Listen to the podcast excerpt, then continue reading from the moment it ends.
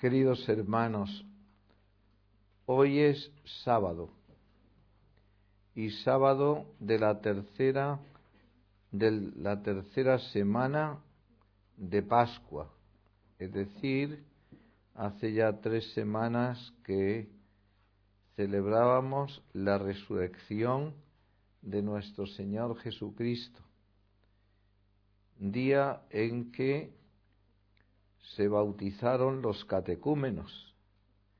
Y en toda la Iglesia universal ha resonado también un grito de alegría por los nuevos incorporados a la Iglesia por el bautismo, entre los cuales tenemos también a una, podríamos hablar de una hermana nuestra, de origen chino, Susu María, que recibió en Alcalá de Henares el sacramento del bautismo.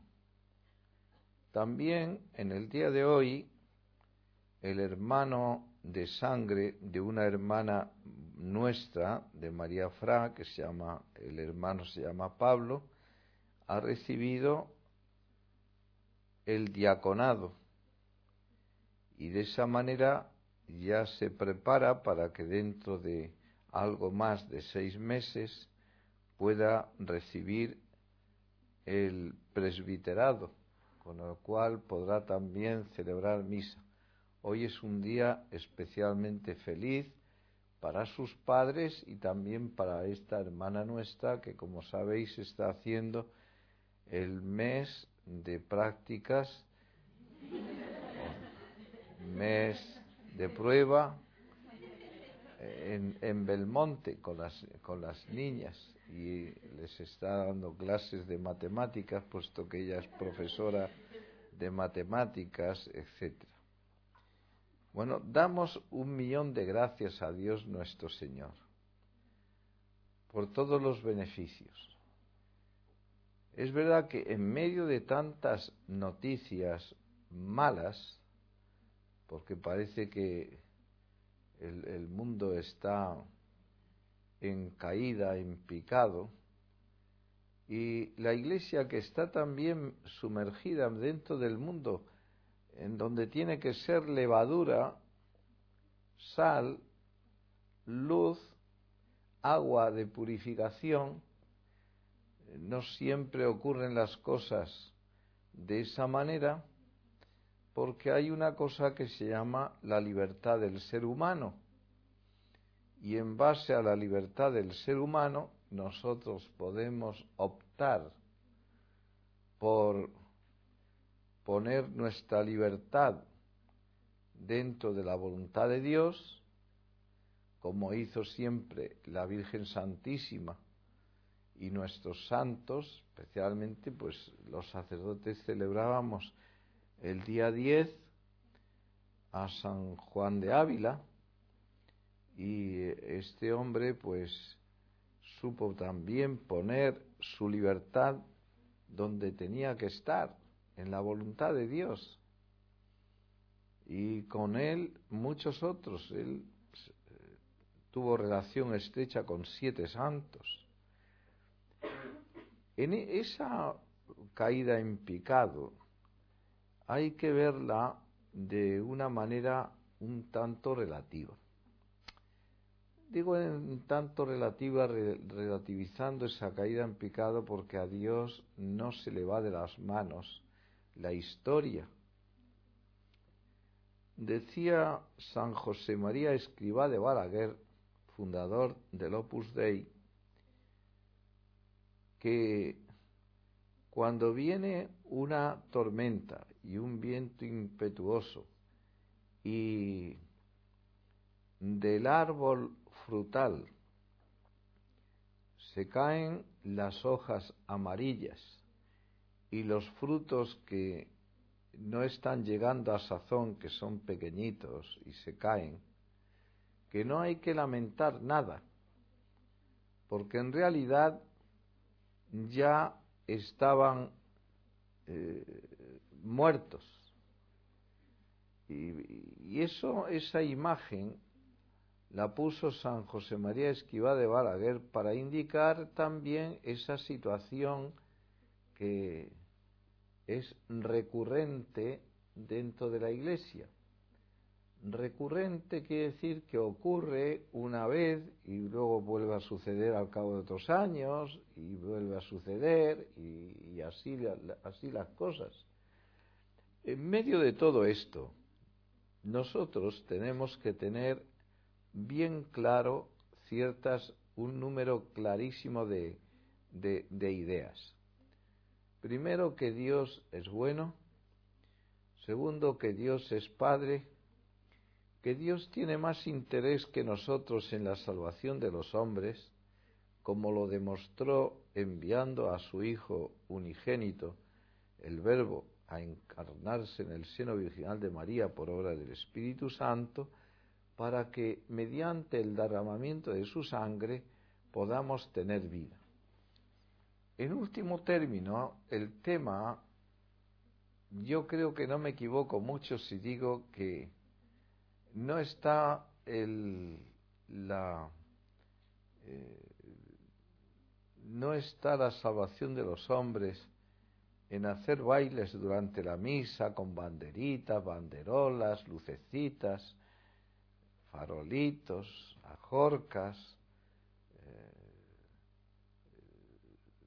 campanitas, eh, vestiditos, no está ahí se ha intentado tantas cosas raras en la iglesia para intentar detener esto. ¿Y sabe lo que lo detiene toda esta caída en picado?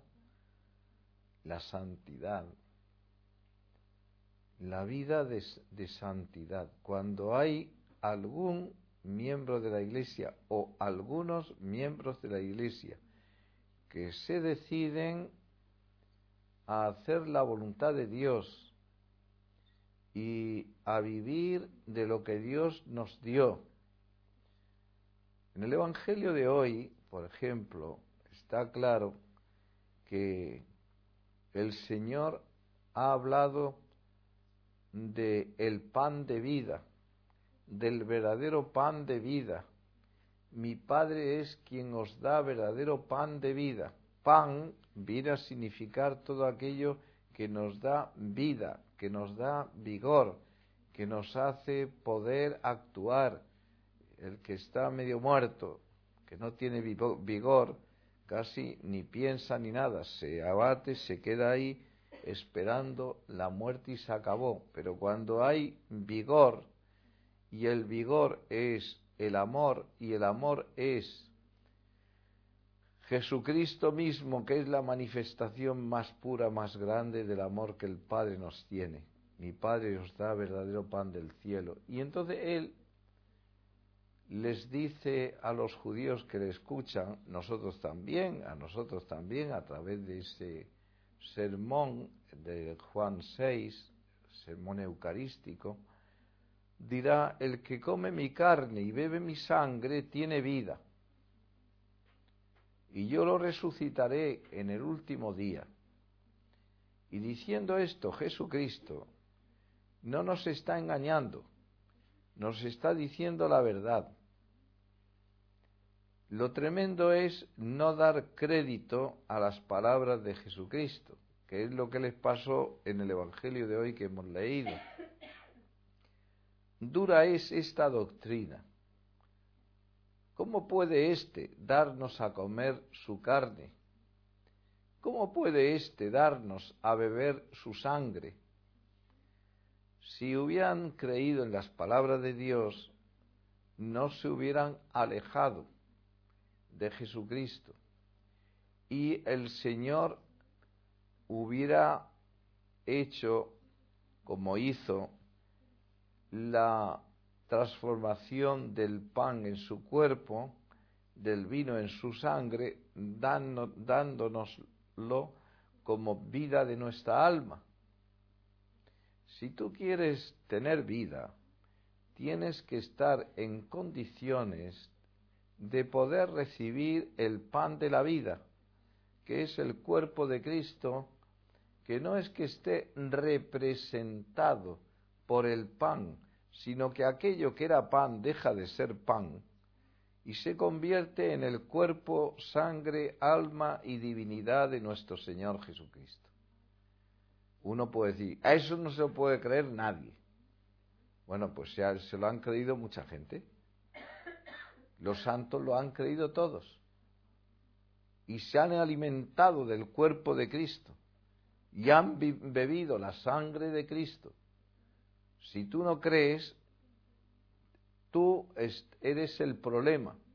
El problema está en ti, no está en la Eucaristía, está en ti, en el posicionamiento de no querer dar el homenaje de tu intelecto a Dios que te está revelando la realidad aunque tú no la veas.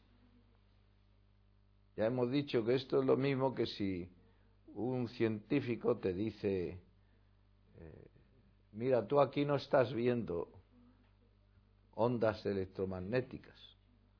Sin embargo, yo te aseguro que aquí, si tuvieras un receptor de esas ondas, podrías perfectamente recibir ondas que se transforman en audición y se transforman en visión. Y, a través de un receptor de televisión recibes todas esas ondas y las ondas no las estás viendo aquí, pero están aquí. Falta el receptor, que es una cosa casi misteriosa, pero que realmente nos hace entender que hay cosas que aunque tú no los, la veas ni la toques, sin embargo existen y están. Pues si eso ocurre en esto del mundo electromagnético, con más razón ocurre en las cosas divinas que tú no entiendes, ni yo tampoco, pero que exige para poder recibir el fruto de la redención de Cristo y de la palabra de Cristo, la fe, que es el receptor. La fe. Muchos ante la predicación de Jesucristo no le creyeron, dura es esta doctrina, ¿quién podrá soportarla? Y le dejaron y se alejaron. Pero Jesucristo, que sabe lo que está diciendo y que no dice las cosas así por decir, al ver que vacilaban también algunos de los apóstoles, se dirigió a ellos diciéndoles, ¿Vosotros también me vais a dejar? Y esto es lo mismo que nos dice a nosotros cuando viene toda este, esta hora, ola y este mare magnum de dudas y de, y de preguntas que tratan de socavar nuestra fe, aquí es donde yo tengo que hacer el acto supremo de fe y no de abandonar a Jesucristo, sino ahondar más profundamente en la fe como hicieron los apóstoles, Señor, ¿y a dónde vamos a acudir dejándote a ti? Si solamente tú tienes palabras de vida eterna y nosotros sabemos y creemos que tú eres el Mesías, que tú eres el Cristo, el Hijo de Dios vivo. Ese es el acto que tenemos que hacer más que nunca en este momento en el cual vienen y nos y arremeten contra nuestra fe de un modo terrible para socavar los cimientos, la fundamentación de nuestra vida espiritual. Tenemos que ser fieles de un siervo y todos somos siervos del Señor, siervos como la sierva, que es la Virgen Santísima, lo que se espera de un siervo es la fidelidad. Ella fue la Virgen fiel. Y tenemos necesidad de la fidelidad para bien nuestro.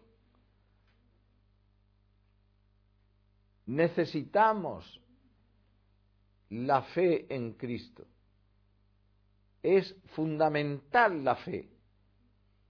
De esa manera, los en la primera lectura que hemos leído hoy hemos visto dos, dos milagros, pero que no son los milagros, no es para la espectacularidad, sino que es como señal de que lo que dicen es verdadero.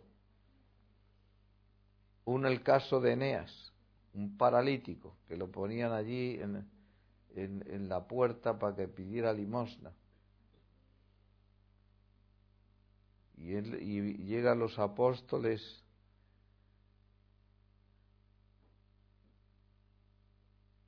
y dan vigor a unas piernas que estaban perdidas completamente.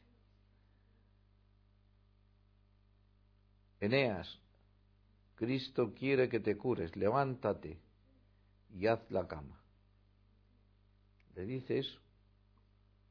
Y en presencia de la gente se levanta, hace la cama y dice el Evangelio que todos los que los de allí, todos se convirtieron, todos creyeron en Jesucristo. Observar, sin embargo, que en el caso de Tabita, de Lidia, aquella Lida, aquella Tabita, estaba ya muerta. Hace un milagro mayor. San Pedro hace un, milagro todavía mayor porque la resucita. La habían lavado, la habían puesto en, el piso superior y cuando llegó Pedro y aquellos entonces las viudas vinieron con los mantos que habían recibido de Tabita, que hacía ella hacía punto y, y luego se lo regalaba para defenderse del frío. Y se lo señalaba, mira qué buena era, le dirían aquellas mujeres, mira lo que nos regaló, mira lo que tal, mira lo que cual, por favor, si puedes hacer algo por nosotras curándola ella, hacía un bien también a, a estas viudas, más que curándola, resucitándola. Se quedó solo con ella y entonces levantó a Tabita y la... Y, sin embargo, los hechos de los apóstoles dice, mientras que en el caso de Eneas dice que todos creyeron, en el caso de, de Tabita dice que algunos creyeron, muchos, muchos, no todos, muchos creyeron, no todos. Y es que se puede ver hacer milagros y no creer,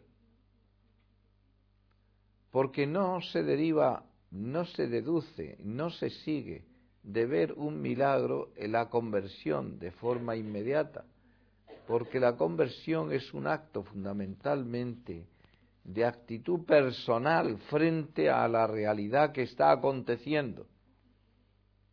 Y el hombre es de una manera tal que es capaz de dar la vuelta a todas las cosas y de, y de, y de buscar pensamientos y racionamientos, entre comillas, científicos, para no creer en la realidad de lo que ha acontecido, es decir, lo que está detrás de, ese acontecimiento. Por lo tanto, no hay mecanicismos, no son mecanismos automáticos que funcionan automáticamente, sino que lo más importante es la actitud del corazón. Mira tú cómo de los doce apóstoles había uno que era Judas, que vio montones de milagros y sin embargo no se mantuvo fiel a Jesucristo porque su corazón se pudrió con el afán de riqueza, con el deseo de poder y de tantas otras cosas que tuviera el pobre Judas, que vaya usted a saber qué lo, cómo estaba el corazón. Dios sí ve el corazón de los hombres. La Iglesia nunca ha definido que alguien esté en el infierno lo que sí dijo Jesucristo es, más le hubiera valido no haber nacido. No son palabras así como muy simpáticas. Oye, a mí me gustaría estar en, en, la carne de San Pablo, ser un San Pablo, pero ser un Judas, pues la verdad es que no me apetece nada. No, no solamente por la cosa de, la, de, que fue el traidor y la mala fama que eso conlleva, sino por el hecho de que, caramba, que no, que se ahorcó el tío, que no sé, no, no, que no da la impresión, no da muy buena impresión el asunto. Y así como uno desearía estar en, el pellejo de, San Francisco de Asís o, o, de Santo Domingo, no le gustaría a uno mucho estar en el pellejo de Judas. Nada más que los imbéciles y los malvados, eso sí, le gustaría ser otro Judas. A lo mejor es que lo son ya. Bueno, pedamos al Señor que no lo seamos nosotros. Y demos gracias al Señor porque nos da la fe. Una fe que nosotros recibimos como don el día de nuestro bautismo y que nos permite ahora hacer actos de fe. Cuando el sacerdote, por tanto, hoy diga las palabras de la consagración, transformando el pan en el cuerpo de Cristo, recíbelo tú en tu corazón y luego lo recibirás real y verdaderamente en tu lengua. Y el Señor te dará vigor espiritual. Dice, decía el padre Guidobro, que era un, jesuita, que la Eucaristía es el pan que ceba leones. El león indica el, el, animal más fuerte de la selva. Tienen fama, yo no sé por qué, porque ahí también el hipopótamo y sacó el rinoceronte, pero bueno, parece que el león. Y de hecho, pues, como a los hombres siempre nos han nos ha gustado ser fuertes, la prueba tienes que los niños, nada más que tienen ya 13 años o 12, como este tío que tengo yo aquí, pero enseguida hacen así y se, se van midiendo el músculo. ¿eh? Soy un tío de músculo, fíjate, fuerte, fuerte. Y pues eso mismo han hecho los hombres maduros también y han puesto los, los en, en, el campo, se llama campo la superficie de los escudos de los nobles, enseguida un león rampante allí, así, como eh, eh, si, si, ves allí eh, el escudo de Singapur, un león así puesto así, como que te No es eso, es verdad, ¿no? Tenéis el, el león como allí rampante, así como como, como, como, como, como símbolo, ¿no? ¿No lo tenéis? Yo lo he visto. a ver, el Marcelín, Marcelín, eh, está, oye, que está mal, eh, esta no sabe nada de Singapur, ¿eh? Aparte de que nació allí, pero no sabe. Te lo voy a enseñar, ¿eh? El escudo. No, no, no. El escudo está así, eh, así de lado y con las garras así. Símbolo de, de la fuerza. Y entonces es, eso es lo que dice el padre Guidobro que la Eucaristía es pan que ceba leones, los leones de Cristo, que somos nosotros. Cada uno de nosotros se convierte en un león fortificado contra los enemigos del alma, especialmente el demonio. Por eso lo primero que hace es alejarnos de la Eucaristía. No comulgues, no comulgues, no comulgues. Y te pone montones de, de miedos y de cosas para alejarte de la Eucaristía. Entonces, Mira, el salmo de hoy, ¿qué decía? ¿Cómo pagaré al Señor todo el bien que me ha hecho, no? Porque el bien que me ha hecho ha sido instituir la Eucaristía para que yo pueda alimentar mi ser fuerte y para vencer a mis enemigos. ¿Verdad? pues, pues, ¿y cómo, cómo, cómo podré hacer? Y dice el, el Salmo, alzaré la copa de la salvación invocando su nombre. ¿Qué significa la copa de la salvación? Pues la copa de salvación soy yo mismo, representado en esa copa, que me ha salvado el Señor, que me ha dado su sangre. Y la levantaré invocando el nombre del Señor. Señor, invocar significa llamarle en nuestra ayuda. Señor, el que amas está enfermo, ayúdame, ten compasión de mí.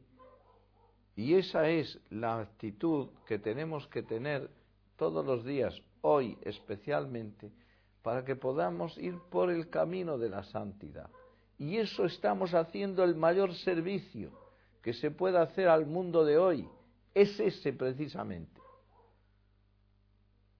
El creer, porque lo dice el Señor, este es el trabajo que Dios quiere. Que creáis en aquel que Él, que el Padre ha enviado. Ese es el trabajo nuestro. Nuestro trabajo fundamental es creer en el Señor. Nada más. Pues fíjate si de aquí se si tiene derivaciones. Mira tú si de aquí tiene para vuestra vida personal tiene importancia. Por eso alguna de vosotras decía que consideraba, como le pasaba a San Juan Pablo II, un día sin la Eucaristía, un día perdido. Y se entiende eso, se entiende perfectamente. Por eso la, Iglesia, en el derecho canónico, a los sacerdotes, pues les, les, les pide que celebren la Eucaristía todos los días. Esta ligereza con que se deja la Eucaristía, porque estoy de caza, o porque me voy a pescar, o porque me voy a, jugar al golf. ¿Pero qué, qué, es esto? Esto es un desastre. ¿verdad? Viendo así la, la, la, Eucaristía como un entorpecimiento de mi libertad. Dios mío, ¿pero qué es esto? Bueno, pues esta consideración la tienen muchos cristianos también. Es que tengo que jugar a fútbol, dicen algunas. No puedo ir a misa porque es que tengo que jugar a fútbol. Bueno, digo una porque por, decir uno. ¿Eh? Es que tengo que ir a correr y por eso no puedo ir a, es que tengo que ver el Fórmula 1, que corren los, los, coches de, de, carrera, y, no puedo ir a misa. ¿Por qué? Porque es que tengo que ver el, el Fórmula 1 o, la carrera de coches o de caballos. cada uno, eh, a través de su afición, el enemigo le, le coge y le separa de la Eucaristía. ¿Comprendéis, hijas? Nada más. Que Dios nuestro Señor os ayude a todos también a, a, todos los que están viendo nuestra retransmisión, si algo le ha venido bien, pues que, lo cojan, lo introduzcan bien en su corazón y que vean qué es lo que tienen que hacer. En cuanto a, a las peticiones de hoy, yo, me han pedido que pidamos especialmente por Ecuador, porque están en una situación grave, porque quieren meter el aborto, el, el, eh, el gaimonio ese que llaman, o sea, la unión de hombres con hombres y esas cosas, y quieren meter también eh, espacios para la, venta de la marihuana libremente que discurra por el país, y yo qué sé, la eutanasia, 50.000 cosas, este, lo de siempre, porque eso es un proyecto ya diseñado y se invierten miles de millones de dólares para hacer eso. Y como estamos en, posibilidades de la corrupción, pues, y como funcionan las cosas como funcionan, corrompiendo a, a 20, 30 personas se puede conseguir absolutamente todo. Y luego ya, bueno, ya cambiará la mentalidad del, del país. Que Dios nuestro Señor les ayude. Vamos a pedir por eso y vamos a pedir también por todas las personas que, nos han pedido oraciones.